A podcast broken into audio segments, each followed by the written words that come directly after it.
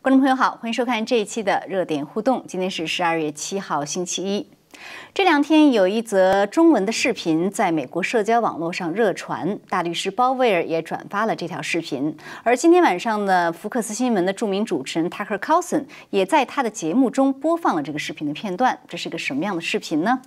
那么另外呢，就是有关美国大选最新的局势，呃，到底如何？那么下一步，川普总统是否有可能动用反叛乱法？或者是二零一八年它的行政令的一些法规。那么今晚呢，我们请来两位嘉宾一起来解读这些最新的热点事件。一位是在现场的中国问题专家恒河先生，何先生您好，方飞好，李先生好，大家好。嗯，好，谢谢。那么另外一位嘉宾呢，是通过 Skype 和我们连线的旅美作家、评论家李杰先生，李杰先生您好。哎，你好，嗯，大家好，好，谢谢。好的，那观众朋友也欢迎您在我们的视频下方留言，或者在节目中给我们发手机简讯。好，那恒先生，我们先来谈一谈这个呃流传甚广的视频啊。我知道刚才在直播中你也谈到了这个视频，这个视频呢是一个叫。狄东升的人，哈，狄东升这个是一个是中国人大的国际关系学院的这个副院长，然后他在网上，他这是在国内做的一个演讲，呃，结果呢被呃自媒体人 Jennifer 曾啊，他拿过来把这个中英文字幕都上了，结果引发美国这个呃舆论的一片哗然。先请您跟我们讲一下，就是他这个视频主要讲到了，我就一一句话说一下，他这个视频主要讲到了中共如何搞定。美国的政商界精英，呃，这个视频的主要内容，呃，您稍微给我们介绍一下好吗？呃，这个视频很长，其实大大家只是看那一段，因为那一段专门讲怎么搞定美国的。嗯，他主要讲的呢，是从一九九二年到二零一六年的时候，这段时间之内，不管中美之间发生多大的争端，多少麻烦，呃，两个月一定搞定。其原因呢，是就是因为在美国的政治核心层里面，所谓有他们的人。有中共自己的人，嗯，呃，就是老朋友。那么然后呢，就谈到就是，呃，川普总统上台以后呢，就搞不定了，因为华尔街呢在川普那里说不上话，所以他主要讲的就华尔街。那么这里头呢有一个例子，就是当然他后来谈到了，最后还就是在这一段里面哈，最后谈到了就是说，呃，现在拜登来了就好了。是。为什么好呢？然后他就讲到了，对，等一下我们可以看一下视频。对，说川普不是说了吗？说这个他儿子有什么全球基金啊？那基金谁给他建的？嗯啊，就这么，就都是买卖关系嘛，就讲得很清楚。嗯，那这里呢有一个例子，他举了个例子特别有意思，就是当年二零一五年的时候，习近平要到美国访问，底下的人呢就给他造势。那造势呢，其中就有一个把习近平治这个。论呃治国理论，嗯，这本英文版的呢首次在美国发行，呃，但是呢，因为那家书店他们指定的，指定就是在华盛顿地区指定的一家书店，他们部里面部长指定的就是在这家书店，这家书店呢是华盛顿非常有名的一个政治书店，呃，就是重要的新书都在那里发，所以习近平的必须在那里发，再换其他的店就达不到那个档次，他们就觉得呃这个不够，嗯。但是呢，是第二天就要开开会，前一天他就去了，带了很多钱去。他觉得，他说他就是这个风格，就是用钱买买下来，就用钱搞定。一沓钱不够就两沓，就是 一沓这样的。对，一沓一一沓不够就是两沓。嗯，他说他就是用钱，但是呢，这个书店老板呢，呃，曾经是在中国好像当过记者还是怎么回事，就说对中共非常不满意。他说他对中共很了解，非常不满意，所以就不要再多钱也不要。然后他就回来汇报了。汇报以后呢，第二天他得到通知，因为他做主持人，嗯，呃，他而且还说了，就是说他怎么能够就是忽悠美国人的，因为他最会忽悠美国人，所以呢就让他去做主持人，就做那个发行的主持人。嗯，那么结果呢是副部长都来了，就告诉他还在原来的地点、原来的时间就去了。去了以后是怎么搞定的呢？是通过华尔街，就为了一个书店的当天要发行一本。习近平的书，华尔街顶尖的一个金融机构的驻亚洲总裁来搞定这件事情的，而且不是说花钱搞定的，因为当时他就看到书店的老板是黑着脸带着员工在布置，嗯，就是非常不满意，显然不是用钱搞定的，就说他们的级别也不通过，各种手法施压。施加压力，我估计是政治压力，老板没有办法，所以就黑这个脸。呃，就是大概这一段呢，就这个意思。那么对于美国人来说，这个是非常震惊的事情；对中国人来说，觉得呃很像很正常这种事情，就中中国大陆啊，嗯，呃，中共产党搞这一套是很正常的，因为他们是把它当做这个成就去吹嘘的，在国内。对这个专家在说的时候，非常的，你可以看到流露掩盖不住的这种自豪，或者说是一种呃一种呃怎么样形容啊？我觉得我们现在给大家放一段这个视频，这个视频刚开始谈到的那个美国人，那美国的一个老太太，其实就是刚才恒河先生提到的这个去帮助搞定这家书店老板那个人。我们看一下视频。老太太皎洁一笑，我跟他讲道理。大家知道这话来路吧？美国著名黑手党电影《教父》里边的经典台词，把人家马头给砍了是吧？塞人家被窝里边啊。当然，老太太不是不是这个黑手党，老太太身份是什么？她为什么在中国住了三十年？啊？为什么讲扣流利今天的？就刚才我们讲到的，全球华尔街金某著名金融机构、顶级金融机构的亚洲区的总裁啊，呃，当然再说下去可能政治不正确了啊。现在我们看到拜登上台了，传统的精英、政治精英啊，这个建制派，他们跟华尔街的关系是非常密切的。所以大家看到吧，拜登的儿子被特朗普说你在全球有什么基金公司，发现没有？谁帮他建的基金公司啊？明白吗？这个都有买卖啊。那么，所以这个时候。这个视频这一段对于拜登来讲和对于川普来讲，会有什么样的意义和影响？呃，其实呢，呃，在这个就是拜登的这个就是硬盘门出来以后，拜登儿子硬盘门出来以后呢，主流媒体是一概封口。到现在还有人在把这个推作是黎智英的《苹果日报》呃调查的结果，其实这是完全两回事情。完全两回事。那件事情跟这件不是一回事情，就故意混淆有人。对，呃，但是呢，这是第一次从中共的官方，因为这是人民大学，人民大学是中中共培养干部的学校。对，而且他本人啊也是习近平智囊团的成员，对据说。从他的口里讲出来的，他就不是道听途说的了，因为他你看很多重大事件他自己就是当事人，这是从中共方面第一次得到了证实。在这之前，人家可以说这是假的，这是假的，但是再假，现在从中共一个核心人物，他虽然不是说权力核心哈，他至少在智囊里面是比较核心的，嗯呃，因为他是毕竟是学接触到这个高层的核对心所以他知道这些事情，从他这里得到了证实，这是我第一次听到来自中共方面的证实这件事情。呃，当然了，主流媒体绝大部分中共的呃，就是美国的左派媒体还是不会报道。嗯。但是呢，因为这个传的很广，在在社交媒体上现在已经传了两天了，我觉得。嗯，呃鲍威尔律师也转推了嘛，所以对很多人也呃肯定是现在再加上 Fox 已经又播了一遍，对那传的人就更多了。嗯，呃，其实就是证实了人们在这之前一直知道的一个事实，只是说呢，呃，从另外一个角度来证实了而已。这个这个很清楚，而且呢，也充分说明，这个这么多年，不管有人怎么说，川普在这个和中共的关系里面是没有任何私人关系的，没有个人情绪在里头的，他完全是为了美国。我我觉得这个视频看了以后，你就基本上可以说明说，唯一对中共强硬的一个总统，川普总统。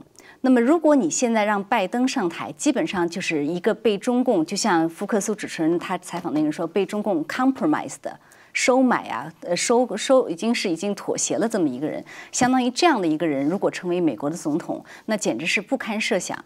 对，是这样的，因为前面那段还没有放，他专门就谈到搞不定川普的那个。对，搞不定川普。对，他说这个 呃，华尔街呃对美国政治一向有很大影响，而中共对华尔街又有很大影响，所以过去是呼风唤雨啊。然后川普上台以后，华尔街搞不定川普。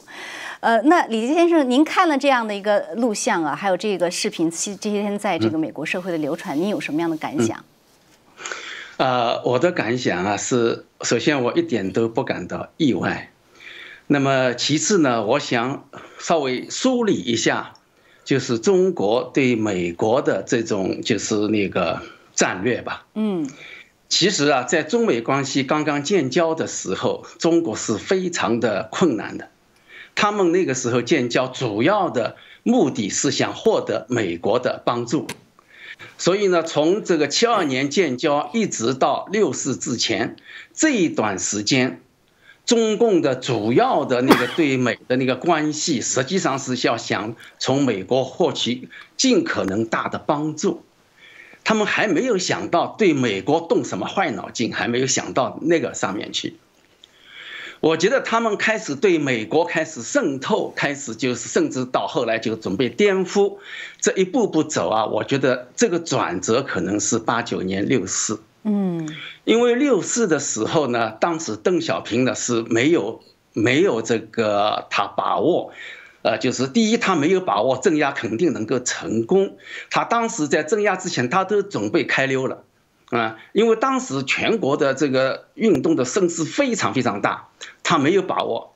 然后呢，镇压成功以后，他第二个没有把握呢是国际社会，他不知道国际社会会怎么样制裁中国。嗯，他绝对没想到，美国当时的在任的总统会私下里给他递话。哦叫他不要担心。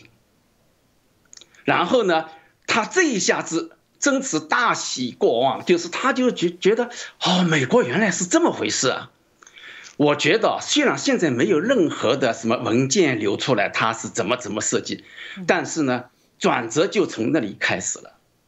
也就是说，从九十年代开始，中国一方面从美国获获取帮助，同时呢。向美国开始渗透，然后呢，渗透的那个你呃主力军啊，就是许多从各个学校，北大、复旦、人大、国际关系学院毕业的人，嗯，这些人是非常重要的主力啊，因为这个关国际关系学院本身就是培养这种人呃人才的地方。今天在这个台上演讲的那个是，那个据说是那个人大的国关系的啊。那我自己在美国也碰到过不少这种人物。那么当然就是不只是这一个系了，就是他反正全面的渗透，从政治层面，政治层面他刚才讲了有老朋友啊。我想老朋友呢，就是那肯定这个是一个很长的名单了啊。还有呢就是。商业、金融、华尔街，还有呢什么高校、高等学府是他们的重点的，就是进攻对象。你像哈佛的校长和他的太太，到北京去见了习近平那种，哎呀，那种谄媚啊，这种简直是好像是见了皇帝一样的感觉。就是一个美国大学的校长啊，去见这个那个习近平会那样的一种表情。这要是让这当年的就是形而上俱乐部时代的哈佛的教授们看了，简直是瞠目结结舌啊，那个羞愧难当啊！但是在他们已经自然了、习惯了啊。那么我就说了，就是他除了这个那个对于大学以外，还有媒体啊，有很多什么什么，比如比如说呃《New York Times》的中文网啊，什么什么什么大报的中文网，嗯。百分之一百都是被渗透的，是。所以在这一次美国的主流媒体一面倒的造谣撒谎、抹黑劝普、狂捧拜登、搞政变的时候，所有的这些大报的中文网全部是一面倒的跟着这些主流媒体，包括美国之音，美美美国之音这一次是完全裸奔啊，完全是裸奔。而据说在这里面主里面主事的人可能也。他的出生来源也跟我刚才讲到那个郭关系可能是有关系的。当然，我现在这个没有继续调呃深入调查过，但我是听说有，我听有人跟我讲过。所以这种渗透已经严重到了什么程度呢？美国的那些所谓的精英阶层已经习以为常。然后呢，这些渗透者他们没有觉得他们在做坏事，他们觉得他们很光荣。嗯，哎，在为党立功，啊，这个是在什么呢？向向这个观众炫耀，他是怎么战功赫赫？对，是，嗯，所以那种，呃，他们已经不把无耻啊当做无耻，而是把这把无耻当做光荣啊。所以像这样的视频出来，呃，就是我是一点不意外。嗯，但是呢，这个视呃视频来的很及时啊，是正好给那个拜那个拜登一个沉重打击。嗯，然后呢，给川普呢一个很大的助力，就证明川普治干净和拜登治不干净。嗯，我觉得这个呃视频啊，在这样的一个嗯双方交战的关键时刻，呃出来是非常有意思的。嗯，对川普很很有利。对，我看今天晚上就是福克斯主持人他和 Carlson 他放这个时候，可以说他也是相当的，你可以看出那种呃震惊和愤怒啊。他就说，他说现在大家知道了吧？为什么过去当中共做了很多损害美国事的时候，呃，这些主流是所谓的精英啊、政治商商界都站在中共一边，因为他们都是其中的一部分，都是其中勾兑的一部分。所以您觉得这样的视频出来啊，就是对于？美国这个社会整体的，特别现在处于大选这样一个关键焦灼时期，对于大选局势，对于美国人民的心态会有什么样的影响？我觉得这个对美国人民是一个非常生动的教育吧。嗯，因为，呃，因为这一场那个就是那个法律战啊，非常重要的一条就是什么呢？或者说一个维度，就是让人民觉醒。就是让人民获得一个自我教育、自我觉醒的机会，他们需要呃，他们的觉醒要看到大量的证据，然后呢，他们因为长期被这个主流媒体洗脑，啊，就是这个主流媒体就是告诉他们什么，他们就相信什么啊。那么现在像这样的视频流传出来，正好给主流媒体也打了一个耳光。啊，然后呢，让美国民众看到了真相，啊，这个真相呢，就是因为主流媒体那里已经没有真相了，真相呢在哪里呢？真相在像鲍威尔啊、林伍德啊这些大律师的那个演讲里面，和他们的这个就是发的推文里面啊，和他们的就是在听证会上、在那个新闻发布会上所讲的那些那个。呃，演讲里面，嗯，呃，证人，还有就是什么宣誓过的那些证人证词，啊，还有以及在那个听证会上当场选那个显示出来的许多证据，包括那些录影录像，啊，真相在那里，不是在主流媒体。然后呢，今天这个视频呢，又是加上了一个证据，啊，非常有力的。证据，而这些证据、这些视频，主流媒体是从来不报道的。所以呢，这样一个对比，让美国人民更加警醒了。嗯，是恒恒，您怎么呃，恒恒先生，您怎么看这个视频呃流传出来的影响？据说现在中共那边习近平很挠头，不知道怎么处理这个人。呃，对，其实呢，就是嗯，就是对于他来说的话，他一直认为就是在中国大陆这是很正常的，呃。中国大陆其实特别有这种风气，就是怎么样搞定美国人，或者怎么样去忽悠美国人。这不是今今天开始的啊，就是我们小时候在中国大陆受教育的时候，就经常去讲周恩来怎么样去收拾美国人。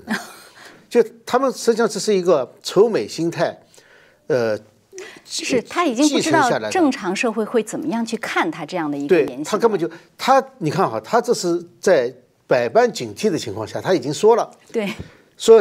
听说这个今天有百万人在观看在线观看，所以呢，他必须掌握一个度，在掌握度的情况下讲出这么多东西。哦，他说他必须掌握一个度。对，他说不能政治不正确，所以要掌握一个度。但是，就是在中共的这个教育系统里面，就这个系统里面已经是，你想他是这个国际关系学院的副院长，嗯，也就是说在政策方面应该掌握的非常好的。他居然把这个认为放出来东西是掌握了度的东西，就可想而知，在中共的官场上面，就是他的是非观，他的这个黑白颠倒的程度到什么程度了？就是这已经他认为是讲的非常好的了，可以被百万人看都不成问题的。所以说，如果不出问题，不是现在被这么大规模的在海外把翻翻成了英文，然后到处去播，然后被人家评论，嗯，那他还会升级，还会去提拔他。只是现在很难说了，因为这牵涉到习近平一本书在这个地方，就等于是习近平当了一个靶子了，所以很可能呢，他不见得会受到表扬。那很可能那个说法是有道理的，习近平不知道拿他怎么办。嗯，因为他实际上是替他卖命的，做事情的。对，其实这样一个视频，我觉得确实让呃让美国人看到，就是中共对美国的渗透和对美国的操纵，就是这个中共，呃，这个跟这两天国家情报总监那个张克呃江他叫什么呃江呃 Red Red Redcliff。张 Radcliffe 说的是一样的，他在《华尔街日报》上前两天不是写了一个就是评评论文章嘛，说中共是对美国的最大威胁，中共是美国最大敌人。所以这样一看一呼应，我觉得美国人会更深刻的认识到，中共真的是对美国社会直接的威胁。那在这种情况下，如果让他们认识到说拜登是中共的这样已经收买的人。那您觉得这这会对这个社会对这样选情会有什么影响？现在选情已经没有影响了，现在选情呃已经是已经是往往下走了。呃，已经选完了，现在实际上是走打法律战，但在法律战或者是这个，但是对打法律战过程中，是不是更多的人，比如说他会觉得说他同情川普啊，或者是对现在现在我觉得法律战也好，或者是这个立法战也好，嗯，呃，这几条路呢走的呢，其实都是唤醒美国民众。就让美国民众更多的了解这次大选的真相，候选人究竟怎么样？嗯，让很多人了解。其实上次这个呃呃硬盘门出来以后啊，曾经有过一个调查，因为这次呢是预计选票，很多人选票已经寄出去了。嗯，呃，曾经做过一个调查，有相当比例的人说，如果我们在投票的时候，我们知道有这个有这个硬盘的话，我们会改变我们的投票方式。就投谁我们会改变，这是投票以后发生的事情，好，人们去问。也就是说，社交媒媒体的封杀其实是起到一定作用的。嗯，现在就是要广传这些这些东西。这个杰尼弗·珍啊，就是他他把这个视频视频给翻成了英文嘛，然后加了字幕，嗯，所以才在主流社会，呃，这个到处传。他做了一件很重要的事情，就是长期以来，就这几年来。他一直在把中共方面的，呃，来自中国大陆的一些消息，他认为比较有助于让美国民众了解中共的这些东西呢，去直接翻成呃英文，然后呢，什么也不加，就是翻成英文让美国人看，呃，所以他积累了很多很多美国观众，呃，这次又做了这件事情。这个其实呢，就中共很多东西吧，它也是一个属于一个议程，就是说，它不可能隐瞒起来，它这种这么大规模的。要什么统战呐，或者是要怎么样收拾美国啊？他是每个人都知道，因为他是一个人海战术。嗯，无论是组织角度还是个人角度，都是非非常多的人，每个人都知道中共的政策。所以说，要让美国人知道的话，很简单的，就是选一些东西直接翻成英文，然后公布，这就是中共哪一个人说的，怎么说怎么说的。只是说现在做这方面事情人比较少，所以美国现在你看有一个外语教育计划。哦，哎，外语教育计划就是专门让美国人，就是更多的人能够直接读中文，直接知道中共在想什么做什么，嗯，对美国怎么说，怎么看，他们现在有这么一个计划，就是，呃，我觉得这个很重要，就是说，让更多的人可以直接了解，因为最终决定的是一个民意，还是一个民意，就是为什么要舞弊，为什么要做，其实是假造一个民意嘛。对，没错。是，那舞弊的意思就是现在还有这么高的民意，有这么大的民意在那个地方。是，没错。所以这个国家情报总监他周末的时候接受福克斯的采访，他就说呢，呃，因为福克斯这个主持人就跟他列举了几几个人，他说拜登如果他阻隔的话，这是可能可能可能人选，而这些人选他一个一个说都跟中共有勾结有关联。他说你怎么看？呃，那个，如果你说中共是美国最大的敌人的话，那么拜登这个所谓的内阁，他会对中共呃会保持你们原来的政策吗？然后这个情报总监，我觉得他说的很好，他说中共是对美国最大的威胁，他说这是我要告诉美国人民的，不管谁来做这个情报机构或者国家安全机构的这些官员，他必须对美国人民负责，他必须要美国人民必须要 hold them accountable，就让要他们负责，所以这个是一个我觉得非常有趣的这个。发展哈，我觉得这个视频其实可能引发的后效应会比较大。我们来看后续发展。那说到这里呢，我想请呃李杰先生来谈一谈，就是我们来我们下面来看一看川普总统的这个现在的这样的一个呃法律战也好，立法战也好，这样一个呃进展。法律战呢，呃高院呢就是宾州的这个案子进入高院了。那么高院呢，就是阿利托大法官说他在明天上午几点之前啊要做一个回复。那么看起来高院是很有可能受理这个案子，而参议员 Ted Cruz 呢也说他愿意帮这个控方去去打官司。那么其他的这个法律战呢，似乎进展还不大。比如说鲍威尔鲍威尔律师今天在乔治亚州的那个案子就被法官扔出扔出来了，这是法律战方面。然后立法战呢，就是现在呃宾州的似乎这个众议院已经公开呃就是州议院已经公开说了，说他们不不会另行选。推举选举人，那么现在亚利桑那州、乔治亚州还有密西根州，呃，这个朱连您说这三个州的州议员是有可能考虑啊另行推举选举人。那么这个立法战呢也是在过程中。那么第三个可能性就是我们今天等一下要重点讨论的，就是到底这个呃，就是有现在越来越多的呼声说要考虑这种军管甚至是戒严的这种可能性。这个这条路，川普总统有没有可能走？所以，请您跟我们先做一个总的分析。好的，那个我觉得明天在那个宾州的这一个就是开庭啊，就是由阿里多那个主持的开庭呢，我觉得有两个可能。嗯，一个可能呢，阿里托直直接就否否决了他们的认证，啊，就是这是一个可能性。第二个可能性呢，他可能叫就叫九个大法官全部到那个宾州去当场判决。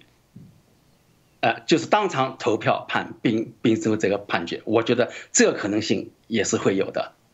那么这个就是判决宾州的这个判决确实很重要，因为等于说是这个最联邦最高法的，就是第一次就是面对就是那个州送上来的这个这个案子。是。所以呢，就是明天是一个很有看点的一个，就是一个很有观察点的一个。呃，就是一个很重要的案例，呃，做非常重要的案例。嗯，那么讲到那个就是乔治亚州那个，嗯，否定了那个，否定了，对，就是鲍威尔的那个案子呢。这个鲍威尔的案子主主主要诉的是机机器舞弊了啊。那么其实这个机器舞弊呢，民众都已经看到那些录像了啊，所以呢，就是这个其实也是已经。摆在大家面前的事情，但是呢，这个法官呢，据说是那个小布什任命的法官啊，就把他扔出来了。嗯，那么扔出来呢，就是从他们扔出来的人这种心态来看呢，他们可能不愿意承担这个责任。嗯，他们想把这个责任呢推给那个联邦高法。那么呢，但是从那个这个鲍威尔这一边来说呢，啊，也乐得他扔出来。赶紧送高法，而且刚才好像我看到消息，鲍威尔团队已经准备把这个案子送到那个联邦去了，就十一十一号巡回法庭，就这样，就是加快了送送联邦高法的速度。嗯啊，所以这个呢，跟前面就是宾州那个法官把案子扔出来的情况有点相似。他虽然也是表明了一种态度，因为宾州那个就说是奥巴马任命的啊，因为。那个案案子，呃，认出来，他们一方面表明他们的那个态度，其实这是一种用呃政治的立场、政治的态度来处理一个法律案件的这样一种很恶劣的例子啊。从他们来说是不愿意担担这个责，但是呢，从另外一方面来说，无论是鲍威尔也好，呃，朱利安也好，正好哎，你。你送出来了，我赶紧就上那个，就是那个联邦最高法。嗯，所以呢，这个里面就是也加快了，无意当中加快了送联邦呃高院的那个速度。嗯嗯，所以呢，那么那么现在呢，就是嗯，呃，现现在在这一呃这一个这个法律战程序战呢，我觉得这个里面最有看点的是什么呢？擦亮宪法，因为我我前面讲这个是这个整个法律战，第一点是让民众醒过来啊，因为。选票意味着什么？选票就意味着民众跟国是有没有国家。香港人没有选票，香港人就没有国家；中国人没有选票，中国人也没有国家。所谓的中国是中共国，中国人民没有拥有这个国家。啊，美国人手里有选票，所以所以他们有美国。所以当他们的选票受到侵犯、受到盗窃啊，那个是天大地大的事情。啊，所以法律战第一个层面，最重要的层面就是要让民众知道你们的选票被偷了，你们的国家被偷了，这个是最重要的。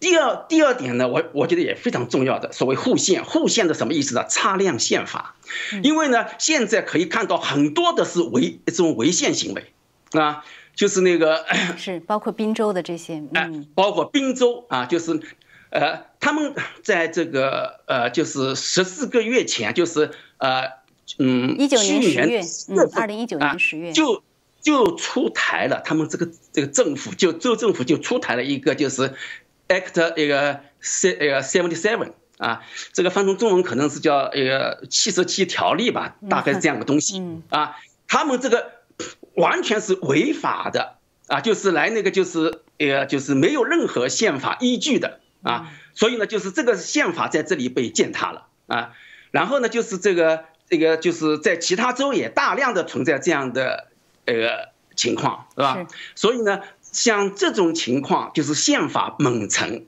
所以要把宪法那个擦亮，因为宪法现在我们看到的这个美国宪法是整个美国的正国这个正这个正国自保啊。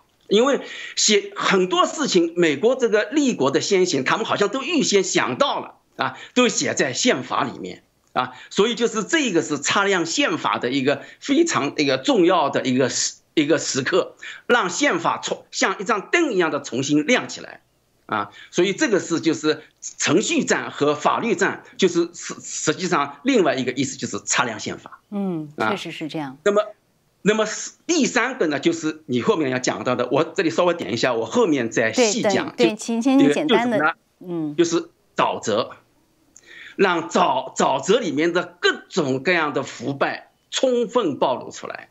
嗯，这个第第三点，我讲到叛乱呃反判乱法的时候，我我再讲这个问题。嗯。好的，好，那何恒先生也请您先谈一谈您对这个呃整体的这样的一个看法，就是川普这样的一个获胜的路径。特别是我觉得刚才李杰先生讲到擦亮宪法，我也蛮有感触的。就今天在亚利桑那不是有一个这样的一个集会嘛，说是要是推翻亚利桑那州的认证，然后其中有的人演讲的时候，他就专门手里拿了个宪法，他说这个宪法是我这些天一直在在看，在拿在拿着的。他说我们要呃按照宪法或者保卫宪法，所以这个确实是一个宪法的一个教育，而且 我相信很多人通过这样一个阶段，对于美国宪法有了特别多的了解，我自己都去看了很多。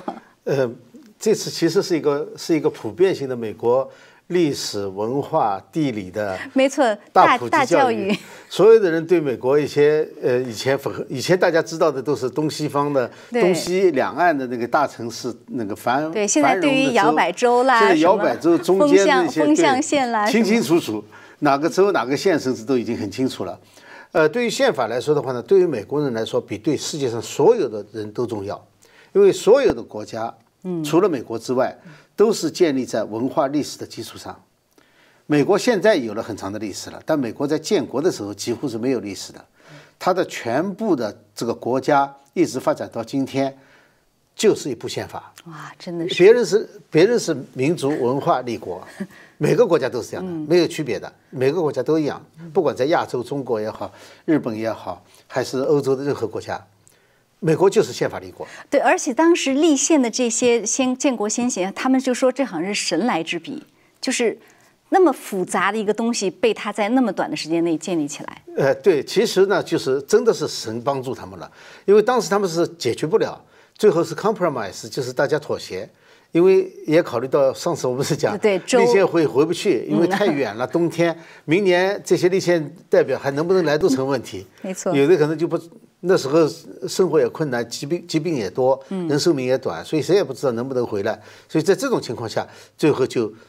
妥协了，嗯，这个不是说他们真的能够预测到这么多东西，他们当然很聪明，预测到了很多东西，嗯，那个实际上是也是有神助的，就是所以他们为什么这个这个国家是建立在宪法，但是宪法又是建立在对神的信仰之上的，这就是美国最重要的地方。现在就是这么多年来，最近这些年呢，无论是对于神的信仰还是对宪法，呃，都有很多很多这种就是偏离。要偏离原来建国时候的那种那种方向。嗯，所谓进步主义嘛，进步主义就是不断的变嘛。对，他就认为这个宪法也是可以变的，呃，所以在这种情况下，就是看美国，美国其实这是一次最后的机会了，就最后一次机会是彻底的走向被进步主义、社会主义、共产主义占领，还是回归美国的传统，成为真正美国。如果不能够这场战争，这场战争不能够打赢的话，真的就是没有美国了。因为你宪法都被否认了嘛，对这么这么明显的这个违反宪法的行为，这么普遍的违反宪法的行为，如果能够让他容忍，能够让他有这一次，那下次就没有了。是，这真的是一场 fight，所以战争啊，所以今天很多人在那说我们要 fight。呃，说到这里，我就想请李杰生，我们来谈一谈，就是下一，就是我们刚才说的第三种可能性，因为现在确实呢有不少的声音在说，川普总统。呃，你应该考虑，这这这是一个没有硝烟的战争。上周呢，就是保守的这个呃一个叫呃 We the People Convention 哈，就是我们是人民的这样的一个议会，他呢在华盛顿时报上做了一个全版的广告，他就建议说，川普总统应该戒严军管。他说，这个戒严总比接下来要发生的战争好。他说，如果你不做，我们人民就会去做。然后我们也看到有不同的声音，比如说这个呃呃，就是有一些将军他也在说。呃，他说这个其实是个卖国，这不只是一个舞弊的问题，政变卖国。所以呢，就是您，但是这个听上去啊，这个戒严也好，军军军管也好，对于美国这样一个国家，似乎是有一点点，好像说不太不可置信会发生这样的事情。所以您怎么看这一条路？川普总统有没有可能选择这样的一个呃这样一个选择？它的可能性和可操作性是什么样？嗯。首先就是我想说的是，川普在演讲中啊，在那个乔治亚州的演讲中，他一方面写讲了选举的事情，但在最后的时候他还提到，他说我是美国总统，我有宪法赋予我的责任保卫美国。这句话其实已经表达了他要就是，这就是担当宪法赋予他的这个重任的这个决心了。那么说。就说川普是有这个准备的，而且呢，就是 这个川普可以引用的是一个是就是一八零七年的反叛乱法。嗯，反叛乱法的大意就是说，美国总统在一种紧急状态之下呢，可以不经国会批准调动联邦现役部队，参与镇压任何州的任何暴动、国内暴力。如果白宫认定。某州局势已经恶化到无法执行美国法律或者民权受到威胁的程度，总统可以在不经州长同意的情况下，在该州部署军队。啊，那么这个 这个联邦的啊，叫这个宪法赋予总统的这个职责，就是是非常非常重大的。所以呢，就是那一次华呃华盛顿这个时报上登的这一篇文章，他们其实也是在暗示，假如总统这个不担当这个责任，那由我们来做了。他大概是这样的意思，其实也是敦促总统负起这个责任来。那么还有就是，呃，退休的三星上将，呃，三这个三星将军这个麦格纳尼，他呢公开呼吁这个川普总统。要认识到，我现在美国是处在一场战争之中，一场网络战争对美国攻击的严重性。希望川普能够引援引这个反叛乱法，暂停人身保护令，就像林肯当年做的那样。呃，然后呢，就是该逮捕的就应该逮捕，就那那些叛国的罪嫌要逮捕。那么这个呢，就是其实我觉得。麦金纳尼说的这个话并没有夸张。其实从这个呃十一月七号由美联社带头宣布的这个拜登当选，就是违法违宪的宣布带头当选，这已经把美国推入了战争状态。嗯，更不用说这种状态后背后还有外国势力的操纵。两位大律师都已经讲到过，由中国、伊朗。啊，俄国啊，那主要是中国和伊朗，而且最主要的是中国在背后的这个操纵。那么在这样的情景之下，美国确实是处在战争状态。按理说，川普是确实可以，就是宣布这个就是反叛乱法啊，就是可以那个做这个事情。再再说了，他在一八年的时候就签过一个总总统的行政令，他好像预料到这个 在选举当中会发生这种欺诈一样，他事先已经把这些工作已经做在前，做在他的行政令里面了。就是说，行政令就表明，假如在大选当中有舞弊、欺诈的话，那么总统就有权就是终止这些。就是那个像那个嗯冻结那些，比如说外国势力干预的话，他们的资产什么都可以冻结，就是做严厉的制裁。所以呢，这个也是川普也可以用的一个就是行政令。是。那么为什么到现在还没有动？因为呃，在网络上有很多人很着急，说：“哎呀，川普为什么没有动用这个法呢？是吧？”那么我觉得呢，现在啊是这样的，就是 前面所讲的，就是因为这个沼泽太大，这个沼泽大，并不是说川普无力跟他们抵抗，而是什么呢？要让沼泽里面的东西暴露的更大、更多、更大。你想啊，就是它里面有很多很多的那个层面啊，最早是媒体公司的那个老板啊。这些人现在这个那个 CNN 的这个录音也已经这个放到网上来了，是吧？我们已经知道啊，这个是这个媒体的那个大鳄啊，在干这个事情。然后呢，是政客，不仅是民主党的政客，共和党里面的一些政客，像乔治亚州啊，那那那个那个州长和那个州务卿啊，那么还有什么呢？还有法官。啊，司法系统的，就是哎，这个沼泽里面太多太多。然后呢，还有最近就是为什么有二十六个就是参议员会公开背叛，里面还包括那个卢比奥是吧？为什么可以公开背叛？然后呢，司法部长这个巴尔，这个巴尔还真的是非常嚣张啊，他什么事情都没做。然后呢，先是呃呃跟那个就是呃。这个 CNN 说他啊，他要退了啊，嗯啊，他准备退，然后呢，又叫他的发言人去说啊，假如川普愿意留他的话，他也可以考虑。他为什么这么嚣张？